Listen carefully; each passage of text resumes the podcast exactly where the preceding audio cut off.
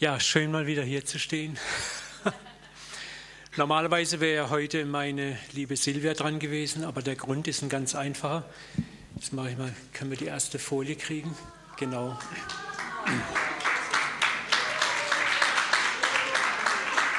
Wir haben die Woche unser Enkelkind am Wochenanfang gekriegt, die Eliana Melody. Und Silvia hat, wie es so natürlich ist, Oma-Pflichten wahrzunehmen gehabt in dieser Woche. Und das war auch sehr schön. Und dann habe ich mich bereit erklärt, einzuspringen. Ja, auch da danken wir Gott von ganzem Herzen. Aber wir wollen dem jungen Paar nicht vorgreifen. Die werden wahrscheinlich in den nächsten Wochen, wenn sie einmal kommen, selber noch in Wort und Bild und Realität berichten. Wir sind unendlich glücklich, könnt ihr euch vorstellen. Ja,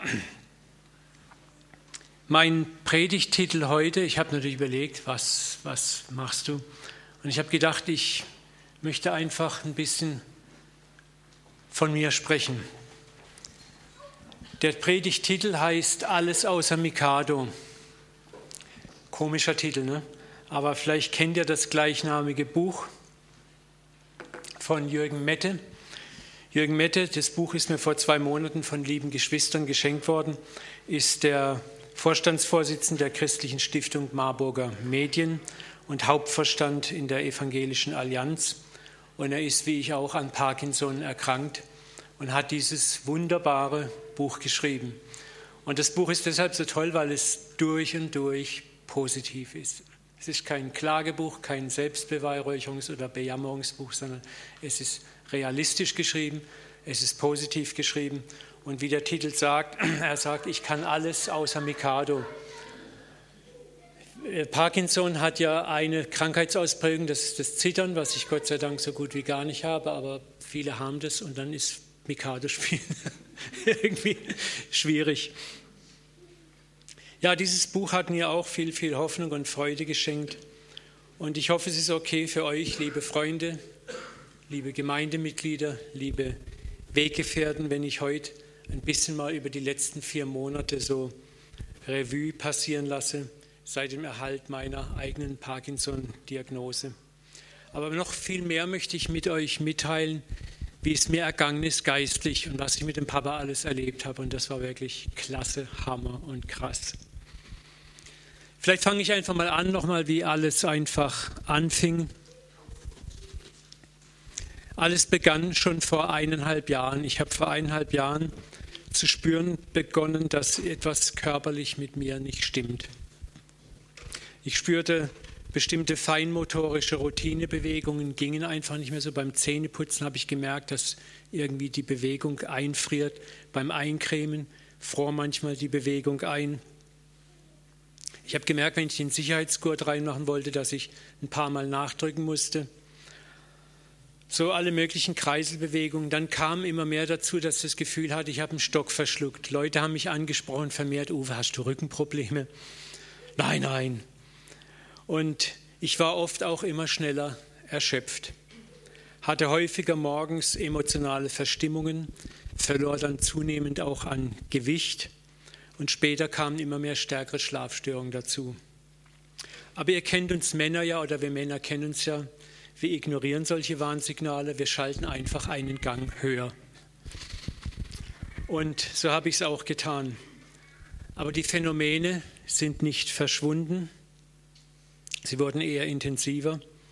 Und als wir dieses Jahr, ich glaube es war im Spätsommer oder Frühsommer, unser Seminar mit Matthias Hoffmann hatten, das Vaterschaftsseminar, sprach mich jemand ganz direkt an, Uwe, sag mal, hast du Parkinson?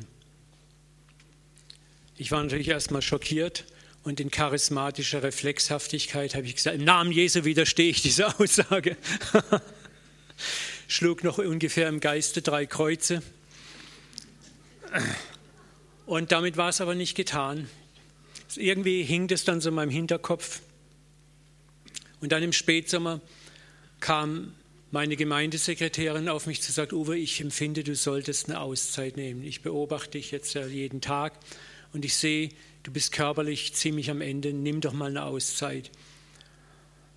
Und dann habe ich gedacht, naja, Auszeit, du hast gut Nerven, wir müssen hier arbeiten, schaffen und so weiter. Es gibt ja bald Urlaubszeit. Ne? Und dann sprach mich auch mein Sohn Simon konkret darauf an, hat gesagt, er hätte auch mit der Leiterschaft gesprochen und ich sollte doch mal eine Auszeit in Erwägung ziehen. Das war im August. Ich habe dann gesagt, okay Herr, das ist jetzt irgendwie schon langsam deutlich. Was soll ich machen? Gib mir ein Zeichen. Am Montag kam ich dann ins Gemeindebüro und dort saßen in meinem Büro Ursula und Benny Schlepfer mit vielsagenden Blicken und haben gesagt, Uwe, wir haben jetzt wirklich den Eindruck, auch vom, von der Leiterschaft sollen wir dir sagen, nimm bitte eine Auszeit. Jetzt sofort. Und dann habe ich gesagt, okay, ich willige ein, ich nehme ab sofort gleich meinen Resturlaub. Das war im August. Und ich hatte mich dann selber aufgerafft zu sagen, gut, ich gehe mal zum Arzt und lasse mich mal komplett durchchecken. Und zwar genau auf die Diagnose Parkinson hin. Ich ging dann zu einem befreundeten Arzt, Dr. Ulf Lenk, den kennen ja einige von euch, und ließ mich dann ganz gezielt auf Parkinson hin untersuchen. Sein für mich niederschmetternder Befund war natürlich, okay Uwe, alle Anzeichen sprechen dafür. Aber ich überweise dich mal an eine Neurologin, weil ein Nervenarzt kann das besser beurteilen als ich. Ich ging dann zu einer Neurologin und auch dort war das gleiche Urteil. Es ist Parkinson im Anfangsstadium und sie hat dann gesagt, zum Abgleich machen wir noch ein Kopf-MRT, das also in die Röhre reinschieben, Röntgenaufnahme vom Kopf. Dort sagte man mir, nein, Sie haben kein Parkinson und auch das Gehirn ist komplett sauber. Ich, yeah, weil man hat ja schon auch Angst gehabt, hast du vielleicht einen Tumor oder MS? Und das war völlig rein. Dann bin ich wieder zur Ärztin hat gesagt, ja, Herr Dahlke, das dürfen Sie so nicht sehen. Es gibt einen primären und einen sekundären Parkinson. Und der sekundäre ist der, den man bei einem MRT feststellen kann, wenn das Gehirn irgendwelche Probleme hat. Sagt sie, das heißt ausgeschlossen, das ist schon mal sehr, sehr gut, aber Sie haben den primären Parkinson im Anfangsstadium. Da geht kein Weg dran vorbei. So, da war ich jetzt erstmal leicht geschockt. Was ist Parkinson? Parkinson nennt man im Volksmund auch Schüttellähmung. Das ist, ich versuche es mal simpel zu erklären, im Gehirn beginnt plötzlich aus irgendwelchen Gründen, die bis heute nicht ganz bekannt sind, die Dopaminproduktion eingeschränkt zu werden. Also Dopamin ist ein sogenanntes Neurotransmitter, Antriebs, Glückshormon und das wird weniger und weniger und das schleicht sich so langsam ein und dadurch werden bestimmte Bewegungen erschwert oder sind fast nicht mehr möglich und es tritt auch so eine genannte Schüttellähmung auf, also Lähmung und Schütteln. So, das ist unterschiedlich ausgeprägt, kann unterschiedlich stark sein. Diese Krankheit gilt als noch nicht, ich sage bewusst noch nicht heilbar. Es war jetzt gerade in Karlsruhe ein Kongress von der Parkinson-Vereinigung, wo man sagte, dass man damit rechnet, in 15 Jahren vielleicht auch diese Krankheit heilen zu können. Aber wir haben einen noch viel größeren Heiler in der Hinterhand, das ist unser Papa, und auf den schaue ich. Okay, aber nach dieser finalen Diagnose, war zunächst mal ein Schock da, aber für mich war es auch gleichzeitig irgendwie eine Erleichterung. Der unsichtbare Feind der letzten eineinhalb Jahre hat für mich plötzlich ein Gesicht bekommen. Ich wusste den Namen des Widersachers und wusste, was eigentlich jetzt Sache ist. Und das ist schon mal sehr wertvoll, wenn du nicht genau weißt, mit was du zu tun hast. Interessanterweise kam aber gleichzeitig ganz krass ein riesiger Frieden und eine Ruhe in mir hoch, dass nämlich alles in seiner Hand ist. Und für mich war dann auch ganz schnell nicht mehr die wichtigste Frage, warum, sondern wofür.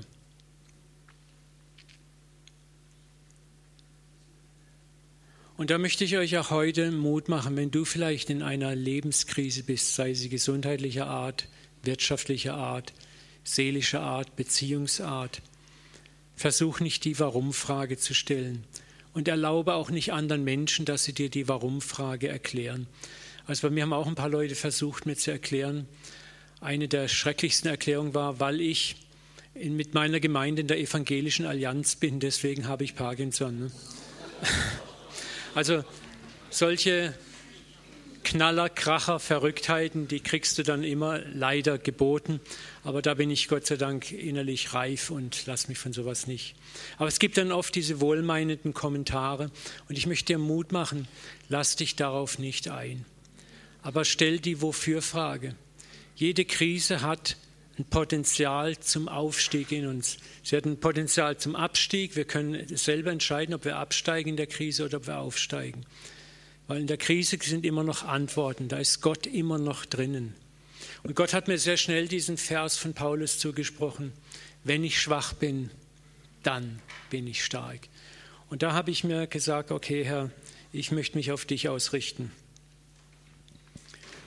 Und über das generelle, wofür das in allen Krisensituationen gilt, möchte ich heute auch ein bisschen mit euch teilen. Ich möchte euch einen Satz aus dem Buch Alles außer Mikado zitieren, den ich beim Lesen sofort unterstreichen konnte. Dort schreibt Bernd Mette, Hauptsache gesund stimmt nicht. Ich lerne eine ganz andere Einsicht. Innerlich heil sein ist wichtiger als äußerlich geheilt sein. Lass es nochmal auf dich wirken. Hauptsache gesund stimmt nicht. Ich lerne eine ganz andere Einsicht. Innerlich heil sein ist wichtiger als äußerlich geheilt sein. Das mag provokativ klingen und ich möchte auch gleich mal darauf eingehen, dass hier keine Missverständnisse aufkommen. Aber es ist wirklich, was nützt es dir, äußerlich heil zu sein, wenn deine Seele in der Schräglage ist? Ne? Das ist das, dieser berühmte Satz, was hilft es dem Menschen, wenn er die ganze Welt gewinne und er hat doch Schaden in seiner Seele. So und darum geht es bei diesem Satz. Ich möchte hier etwas klarstellen. Dieser Satz, und hör bitte gut zu, richtet sich nicht, nicht gegen die Gnadengabe der körperlichen Heilung. Ja? Die uns durch den Heiligen Geist geschenkt worden ist und nach der wir uns ausstrecken sollen. Ich strecke mich auch jeden Tag nach Heilung aus. Ich gehe einmal im Monat in unsere Heilungsräume, wo mich, wo mich unser Heilungsraumteam so wunderbar immer bebetet und verwöhnt. Und ich weiß, dass Gott durch diese Geschwister wirken kann und wird zu seiner Zeit. Aber es gibt eine Reihenfolge, es gibt eine geistige Reihenfolge und die können wir nicht abkürzen, um vollkommene Heilung zu erfahren. Und zur vollkommenen Heilung gehört in den Augen Gottes nicht nur die körperliche Heilung, sondern auch die innere Heilung. Und Krisen lässt Gott manchmal zu, weil etwas in uns geheilt werden muss. Also ich kann mich mittlerweile sehr gut einschätzen. Ich bin manchmal schon ein harter Brocken für Gott und da muss er manchmal schon ein bisschen den Schraubenzieher ansetzen, um meine Aufmerksamkeit zu kriegen. Und es geht unserem himmlischen Vater immer um das ganze Bild. Ganze Heilung, ganze Heilung, die ganze Wiederherstellung. Wir neigen sehr oft in einem frühen geistlichen Stadium zu einem stark dualistischen Denken und Bewerten von Sachverhalten, Erkenntnissen. Das ist also manchmal so, dass wir sagen, wir haben dann so die Lehre von der Heilung gehört und dann ist Heilung alles. Und wehe jemand sagt, Krankheit kommt von Gott, dann bist du ein Heide, dann bist du das Schlimmste, was es gibt. Das ist der Dualismus, dualistisches christliches Denken zeichnet sich oft so aus, entweder oder, ja oder nein, wenn dann. Aber Weisheit kann sowohl als auch denken. Manchmal sage ich so in, in manchen Kreisen, ach ja, äh, mein Parkinson macht mir nicht zu schaffen. Uwe, sag nicht dein Parkinson. Und das kommt dann mit einer Vehemenz. Und dann kann ich manchmal innerlich schmunzeln, aber ich weiß, wie sie es meinen. Aber ich möchte einfach sagen, hey, leb nicht in dieser Panik, dass wenn du ein Wort falsch sagst oder irgendwas falsch sagst, dass Gott sofort reinschlägt. Das ist völliger Quatsch. Ich habe Parkinson, den muss ich nicht wegleugnen oder weg predigen oder wegreden. Aber ich weiß auch genauso, dass ich einem Gott gehöre, der mich zu jeder Zeit, in jeder Minute, in jedem Moment heilen kann. Und ich kann beides in der Spannung halten. Ich kann darin leben, dass ich jetzt noch nicht geheilt bin und kann meine Heilung jeden Moment erwarten. Ich kann damit leben, dass Gott durch diese momentane Situation, in der ich mich befinde, etwas an meiner Seele verändern wird und dass er dann, wenn das geschehen ist, das andere auch mit Leichtigkeit machen kann. Ich lebe im sowohl als auch und nicht im Schwarz-Weiß, im Wenn, Dann oder Ober. Aber denken wir mal an die Jünger Jesu, ihre Bewertung der Behinderungsursache des Blindgeborenen. Das war auch auf dasselbe. Da sitzt dieser blinde Mann und dann laufen die Jünger dran vorbei und sie fragen ihn in Sprachen, Rabbi, wer hat gesündigt? Sofort kommt dieser Dualismus, dieses wenn, dann, ja, aber, schwarz-weiß. Der muss doch was ausgefressen haben. Man ist doch nicht einfach so krank. Und was macht Jesus? Er sagt, weder er noch seine Eltern haben gesündigt. Gottes Herrlichkeit soll an ihm sichtbar werden. Wir müssen aufhören, dieses Schwarz-Weiß-Denken zu haben, auch als Christen, sondern immer mehr in dem sowohl als auch Denken. Auch Heilung Heilung ist uns geschenkt und wir sollen Heilung verfolgen. Wir tun es auch als Gemeinde. Aber wir sollten auch nicht panisch äh, Krisen, Krankheiten oder andere Dinge einfach ignorieren und wegschieben, so tun, als ob das ja gar nicht wirklich da wäre, sondern uns auch fragen, Gott, was möchtest du dadurch an mir richten? Und ich habe gelernt, in beidem zu leben und beides in der Waage zu halten und aus beidem zu profitieren. Und Jesus, die Bibel ist voll von diesen Beispielen, wo, wo Menschen immer versuchen, nach Äußerlichkeiten sofort zu richten, zu urteilen. Was hat er getan? Was hat er ausgefressen? Und Jesus lässt sich auf dieses Thema nicht ein. Jesu Antwort geht immer weit über das duale Entweder-oder-Urteil hinweg, öffnet weitere und größere Verständnisräume, die oft unser kleines theologisches Schwarz-Weiß-Denken sprengen oder uns auch völlig überfordern.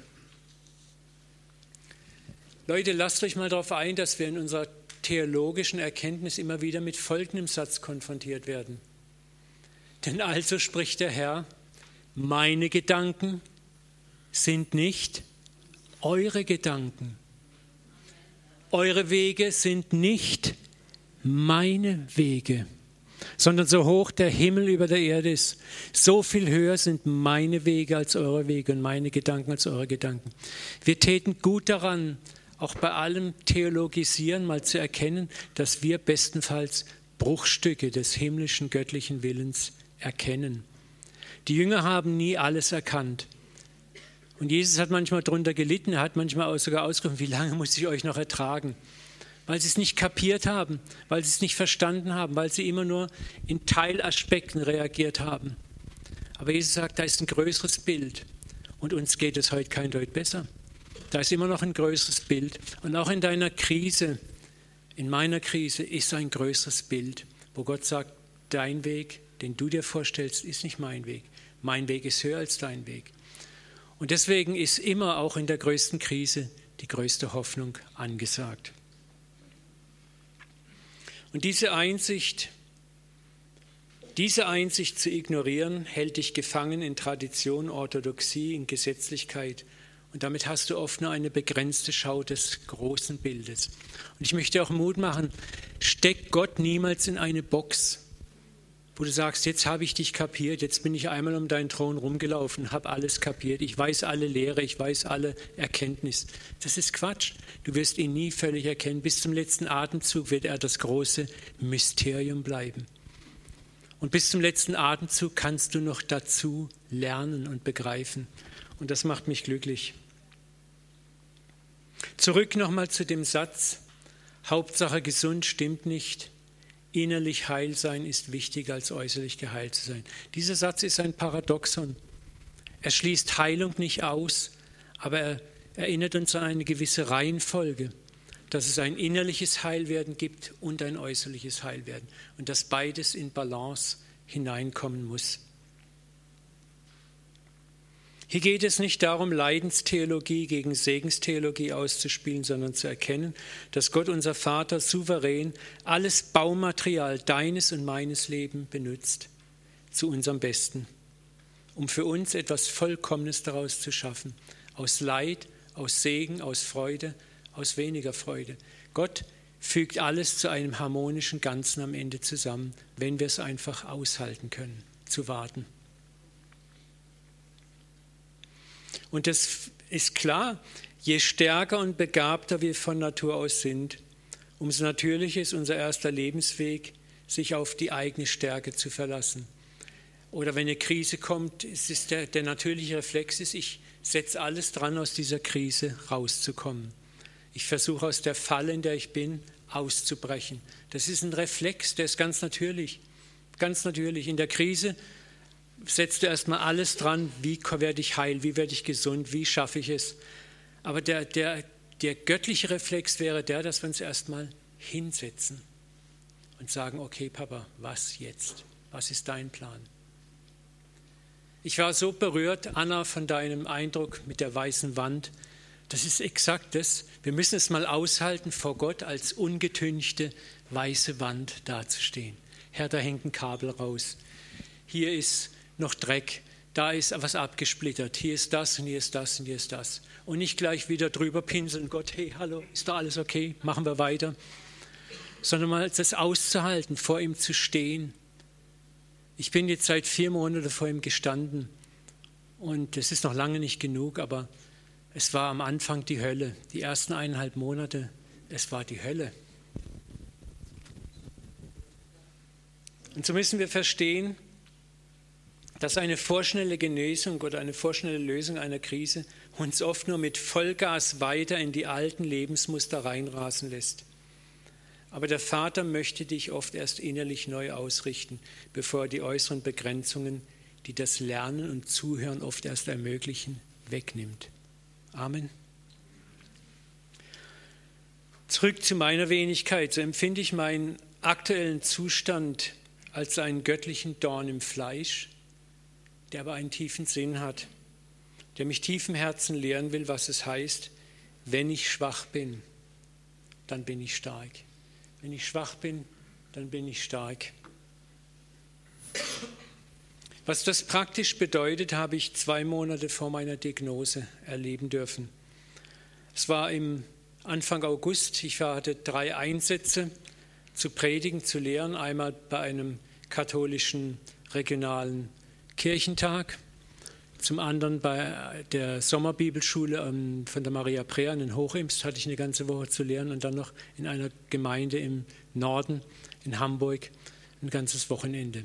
Zu der Zeit hatte ich schon ziemlich Gewicht verloren, hatte nachts durchschnittlich zwei Stunden Schlaf und habe mich gefragt, wie schaffe ich das? Und in allen drei Fällen war es so, dass ich gemerkt habe, eine andere Kraft als ich. Und ich kenne mich gut hat mich durchgetragen. Es war faszinierend zu sehen, dass jedes Mal von den Katholiken kamen Leute auf und sagten, Uwe, wir kennen dich jetzt schon fast zehn Jahre, predigst du bei uns. So wie heute hast du noch nie gepredigt. Und du guckst dich an, guckst an dir runter und sagst, ist hier noch jemand im Raum? Und du merkst, das war nicht ich. In Hochimst, als die fünf Tage Bibelschule vorbei waren, haben die Leute mir zehn Minuten Standing Ovations gegeben. Die Leiter der Hochimster Schule haben mir gesagt, so eine Bibelschule hatten wir noch nie. Und ich habe nachts kaum zwei Stunden geschlafen. Ich habe mich manchmal gefragt, wie packe ich das? Ich hab, am Mittwoch war ich mal so weit, dass ich gesagt habe, ich breche ab. Und es war, wie Gott sagte immer wieder, hey, verlass dich auf mich. Einmal hat Gott gesagt, schmeiß dein Konzept weg. Ja, was mache ich ohne mein Konzept? Und sagt, vertrau mir. Und das war die wohl stärkste Session. In Hamburg war es dann so, dass die Gemeinde am Schluss auf mich zukam sagte, Uwe, unsere Gemeinde stand kurz vor der Spaltung. Wir haben uns heute Morgen unter Tränen versöhnt und die Ursache war deine Predigt. Ne? Und ich habe damit gar nichts mitgekriegt. Ne? Und ich erzähle euch das jetzt nicht, um anzugeben, sondern um euch zu sagen, ich war so schwach wie nie zuvor in meinem Leben. Und Gott hat gesagt, schau mal, wenn du schwach bist, dann bin ich stark. Und ich habe es noch nicht kapiert. Es ist hier so ein bisschen langsam, begreife ich, aber ich weiß, es muss noch mehr ins Herz reinrutschen. Ich, be ich begann erneut und tiefer zu ahnen, was der Satz bedeutet. Man muss loslassen, um gehalten zu werden. Richard Rohr schreibt in seinem Buch Hoffnung und Achtsamkeit, das Naheliegende, das wir loslassen sollten, wäre unsere vielfältige Angst. Also was, wenn wir loslassen müssen, dann ist es erstmal unsere Angst. Ne? Aber ich gebe zu, dazu bedarf es eines gewaltigen Loslassens und man braucht oft ein ganzes Leben lang dazu, um es nach und nach zu schaffen, loszulassen. Kontrolle, Selbstsicherheit, Sicherheiten. Und in Wirklichkeit können wir das gar nicht schaffen, sondern werden von Gott selber durch viele kleine Anstöße dazu verlockt und gezogen. Er ist es, der es macht. Ne? Ja, Gott stiehlt uns wie ein Dieb nach und nach alles, woran wir in unserer Angst und Selbsthilfe hängen, um unsere alleinige Hilfe zu werden.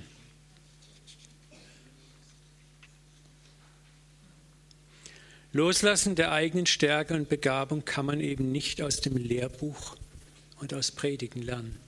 Das habe ich auch kapiert. Sondern man muss es erfahren und erleben und das nicht nur einmal, sondern immer wieder, immer wieder, immer wieder. Und das Schöne ist, Gott hat unendlich Geduld mit uns.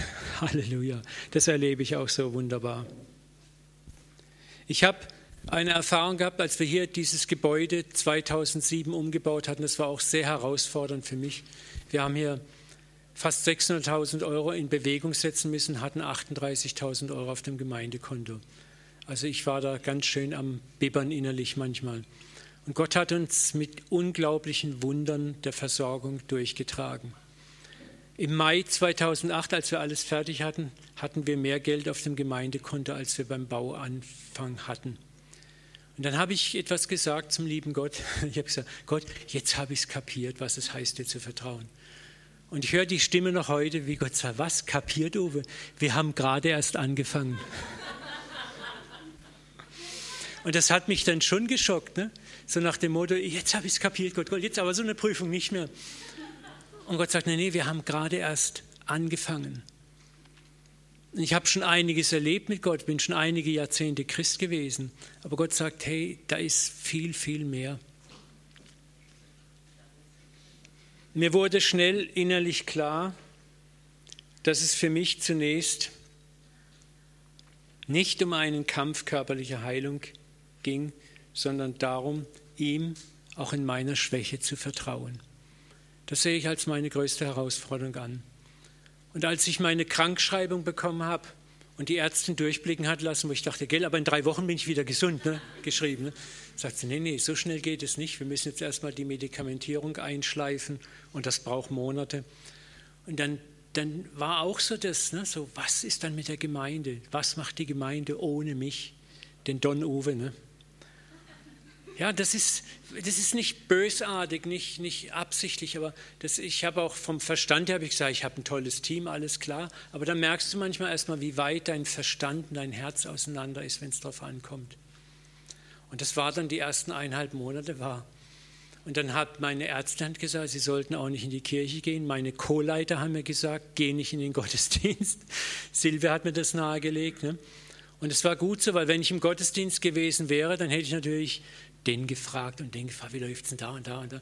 Und dann sammelst du dir so seine Informationen und machst dir dein eigenes Bild und dann sprichst du den und den an und berätst den und den und du kommst überhaupt nicht zur Ruhe. Und ich muss euch bekennen, es war die Hölle die ersten eineinhalb Monate. Ne? Keine E-Mails, kein nichts, kein gar nichts, absolut null. Aber dann kam ein süßer Frieden, das muss ich auch bekennen. Es wurde immer leichter und immer schöner. Und ich habe das auch gemerkt, wie der Schlaf langsam wieder zurückkam, wie das Gewicht langsam wieder zurückkam, wie die Ruhe langsam kam. Und ich habe verstanden, was es heißt, sich loszulassen, um gehalten zu werden. Ich möchte hier mal ganz herzlich auch meinem Co-Leiter-Team danken, sofern ihr da seid. Ihr habt eine Bombenarbeit gemacht und macht sie immer noch und ihr habt einen maßgeblichen Anteil daran, dass ich einfach loslassen konnte. Ich möchte meiner Silvia danken, die mich auch wahnsinnig getragen hat. Ich möchte Ursula und Benny danken, die hier unter der Woche einfach einen Hammerdienst geleistet haben, meine Arbeit mit aufgefangen haben. Und ich möchte euch, liebe Church Family, danken für einfach eure Treue. Ich habe so das Gefühl, ich habe eine Kirche verlassen vor vier Monaten und ich bin in eine Familie zurückgekommen. Das ist so, was ich empfinde. Ich bekam so viele positive, mutmachende E-Mails, Postkarten, WhatsApp, SMS und Besuche, die mich auch ermutigt haben, Uwe, lass los, es ist alles gut, lass los, komm nicht so früh zurück, wo ich Ermutigung bekommen habe, auch dadurch zu sagen, okay, ich muss nichts überstürzen. Ich möchte euch herzlich danken, das war so wertvoll für mich. Auch was das sich kümmern um meine körperliche Heilung anbelangte, zeigte mir der Vater sehr eindrucksvoll an einem Erlebnis im Oktober, wer in Kontrolle ist und wer nicht. Im Oktober lud mich ein Freund ein und sagte, Uwe, ich habe den Eindruck, ich soll dich mitnehmen zu einem Heilungsgottesdienst mit Billy Smith in Heilbronn. Billy Smith ist ja bekannt, ist so ein Heilungsevangelist. Und ich habe gleich gefragt, sage ich, Papa, ist das dran? Und Gott sagt, geh mit. Und dann sind wir losgefahren Und unterwegs erzählte mir Uwe, ich habe extra den Pastor angerufen und habe ihm gesagt, dass wir früher kommen, damit ich dich ihm vorstelle, damit ganz sicher der Billy Smith auch für dich betet. Und da habe ich gesagt, du, das ist lieb von dir, habe ich gesagt, aber ich habe den Eindruck, mach dir keinen Stress, ich soll dorthin kommen, das ist alles. Ob jemand für mich betet oder nicht, ist gar nicht wichtig. Mach dir keinen Stress. Dann haben wir uns verfahren. Und der wurde immer nervös und hat gesagt, Mensch, jetzt schaffen wir es nicht mehr, ich kann dich nicht mit dem Pastor vorstellen. Ich sage, hey, mach dir keinen Stress. Wir kamen an, waren zu spät, der ganze Saal war aber noch leer und alle standen im Foyer. Und dann ist er los, um den Pastor zu suchen. Ich stand so im Foyer. Auf einmal löst sich aus der Menge ein Mann, kommt straight auf mich zu und sagt, Entschuldigung, bist du zufällig der Uwe Dahlke? Der aus Karlsruhe, der Pastor? Ja, ja. Ah, darf ich mich vorstellen, ich bin der Pastor von dieser Gemeinde hier. Und dann habe ich gesagt, ja, ich, ich kenne dich, Uwe, du, ich war schon ein paar Mal bei euch bei euren Seminaren, Konferenzen. Es ist ja toll, dass du hier bist. Bist du für dich da oder mit jemand anderem? Ich sage, ja, ich bin eigentlich schon für mich da. Oh, komm, darf ich dich dem Billy Smith vorstellen? Dann schleppt er mich zum Billy Smith und Billy Smith fragt mich, was ich denn habe. Kurz erklärt, sagt er, darf ich gleich bevor der Gottesdienst losgeht, mit der ganzen Gemeinde für dich beten? So kam es dann auch. Und ich war hinterher irgendwie so geflasht, nicht mal von dem Gebet, sondern zu sagen, dass Gott sagt, hey, kümmere dich um nichts. Geh einfach und überlass den Rest einfach mir. Und das ist das, was ich immer mehr lerne, loslassen. Wo, wo du nichts, du musst den Fluss nicht anschieben, ein anderer schiebt den Fluss an. Der Fluss fließt von alleine, du musst dich nicht ausstrecken und drehen und schrauben und machen. Gott hat es in Kontrolle, aber es ist nicht einfach, es zu lernen, ich weiß es aus eigener Erfahrung. Ich war so berührt über diese Fürsorge und war so beruhigt, dass, dass Gott es einfach in der Hand hat. Und es war das Wichtigste für mich, nicht auf Menschen geschaut zu haben oder was zu regeln. Seitdem habe ich ganz viele liebevolle Einladungen zu Heilungsdiensten empfangen. Oder Leute haben gesagt, komm, du kannst bei uns wohnen und ich kenne den und den Leiter oder bekannte Leiter haben mich angesprochen, ob ich nicht mehr kommen will. Und ich habe einfach so das Gefühl, zu sagen, es ist im Moment okay, wenn es dran ist, weiß ich, wann es dran ist. Ich brauche es jetzt im Moment nicht. So erlebe ich auf der anderen Seite immer mehr, dass es heißt, dass er an meiner Schwachheit mächtig, mächtig ist und dass ich auf ihn warten kann. Vielleicht kurz noch eine weitere Anekdote, wo Gott zeigt, wie er für mich sorgt. Da seid ihr als Gemeinde daran beteiligt. Ich möchte mich ganz herzlich bedanken. Ihr habt eine liebevolle kleine Sammlung durchgeführt, damit ich ins Kloster kann. Nicht als Mönch, sondern um eine Auszeit zu machen. Und das habe ich im Dezember gemacht. Ich habe gebucht, habe angerufen und dann teilt man mir dort mit, ja, es tut uns ganz furchtbar leid, aber wir haben nur noch Zimmer ohne WC und Dusche, also mit Dusche und WC auf dem Gang. Und auch die geistliche Begleitung ist in dieser Woche nicht sichergestellt, weil alle unsere Patres haben selber stille Exerzitien. Und dann war mein erster Reflex, auch dann buche ich es im neuen Jahr. Und dann sagt Gott ganz laut zu mir, hey Uwe, du bist in erster Linie da, um mit mir Zeit zu haben. Also nicht um ein Klo zu haben auf der Etage. oder um Äußerlichkeit oder auch um nicht mit Patres zu schwätzen. Und dann habe ich gesagt, okay, ich buche. Und als wir abfuhren, hatte Silvia und ich haben wir noch gebetet für eine gute Reise und da haben wir gebetet nochmal. Und wenn es dran ist, Papa, dann kannst du ein Zimmer mit Klo und WC machen. Okay, dann fahre ich dorthin, kriege meinen Schlüssel, gehe ins Zimmer und was sehe ich als erstes in meinem Zimmer? Eine Tür im Zimmer. Ne? Eine Tür im Zimmer bedeutet, da ist ja was dahinter. Ich mache die Tür auf, wunderschönes WC, wunderschöne Dusche. Ich bin wieder runtergeschlichen, habe gesagt, sagen Sie mal, was ist denn da passiert? Sagt sie, ja, es hat heute Morgen hat jemand abgesagt und wir haben noch schnell umauschen können, dass Sie das Zimmer kriegen. Ne? Dann hat sie gesagt, wir haben auch für Sie zwei Begleitungstermine mit einem alten Pater. Und jetzt, ich war im Kloster Münster-Schwarzach. Manche kennen das vielleicht, das ist bei Würzburg. Das ist das Kloster, in dem Anselm Grün zu Hause ist. Anselm Grün ist ein ganz bekannter Buchautor, der hat zahllose Bücher geschrieben, ist ein bekannter Redner und Sprecher. Und ich habe einige Bücher von ihm, schätze ich sehr, über die Wüstenväter, hat mich ganz tief berührt. Und was denkt man natürlich? Mensch, wenn man den mal vielleicht treffen könnte, mit dem mal schwätzen könnte. Aber ich habe gedacht, ah, das ist unmöglich. Der Mann ist so beschäftigt, die haben Schweigeexerzitien. Und ich, früher hätte ich alles dran gesetzt, zu drehen, zu mauscheln. Wie kann ich da mit einzelnen Grünen in Kontakt kommen? Da habe ich das auf die Seite gelegt. Dann abends im Gottesdienst, sie haben dort antiphonal die Psalmen gesungen in dieser riesigen Kirche. Das war ein Genuss, ganz anderer Worship. Ne? Da habe ich ihn dann gesehen von weitem mit seinem weißen Rauschebart. Und dann habe ich mein erstes Gespräch mit meinem alten Pater gehabt, war super schön. Da habe ich ihm ein paar Fragen gestellt. Auf einmal guckt er mich an und sagt, Herr Uwe, weißt du, das könnte dir der Anselm Grün gut beantworten. Habe ich gesagt, ja, äh, das könnte ich mir schon vorstellen, aber äh, wie soll das gehen? Sagt er, aha, ganz einfach, ich mache den Termin mit ihm. Ich sage, ja, wie? Ich denke, ihr habt Schweigeexerzitien. Ja, nee, das ist ein guter Freund von mir, das mache ich dir schon. Am Abend kommt er zu mir an den Tisch, der alte Pater, und sagt, Uwe, morgen hast du einen Termin um 17 Uhr, eineinhalb Stunden mit dem einzelnen Grün. Dann saß ich eineinhalb Stunden mit dem einzelnen Grün zusammen. Wir haben uns so super unterhalten. Und wie der Uwe Dahlke natürlich drauf ist, habe ich ihn gleich gefragt, ob er sich mal vorstellen könnte, hier im CZK ein Seminar zu halten über die Wüstenfeder. also da, ich war hinterher so berührt, wie Gott es einfach führt. Du musst nicht schieben, du musst nicht machen, er sorgt für dich. Ja, ich möchte einfach hier abschließen mit ein paar Worten nochmal von Richard Rohr und euch einfach segnen damit. Das ist nochmal ganz wichtig. Das ist der Schlusssatz.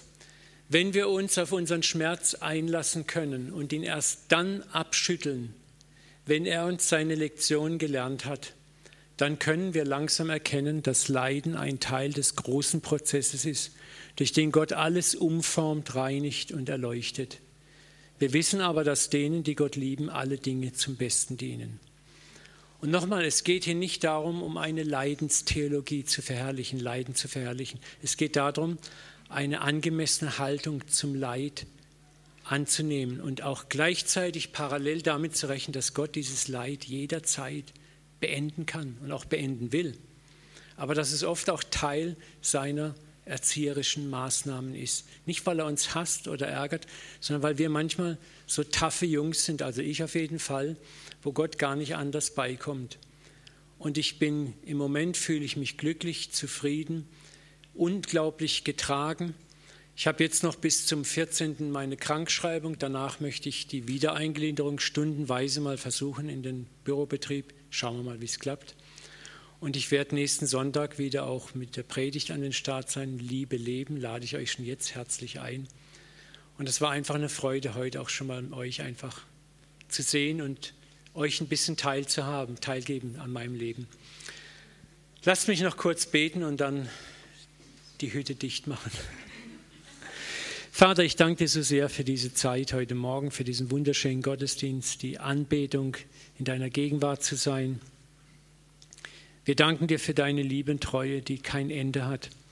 Danke, Vater, dass du uns Heilung geschenkt hast, dass wir an Heilung festhalten dürfen, dass du uns segnen möchtest, dass du uns im Überfluss versorgen möchtest, dass du nicht der Gott des Leidens bist, der Leiden endlos zulässt. Aber Vater, dass du auch Leiden benützt als Baumaterial, um Herrlichkeit aus uns heraus zu formen, zu kreieren, Vater. Ich danke dir für mein eigenes Leben, was ich erlebt habe bis hierher. Ich danke dir, dass ich völlig in deiner Hand bin, dass ich einen unaussprechlichen Frieden in mir habe. Vater, dass du in Kontrolle bist. Und ich möchte dich auch für jeden hier im Raum bitten, der in irgendeiner Form leidet, der vielleicht in Spannungen, in Krisensituationen ist.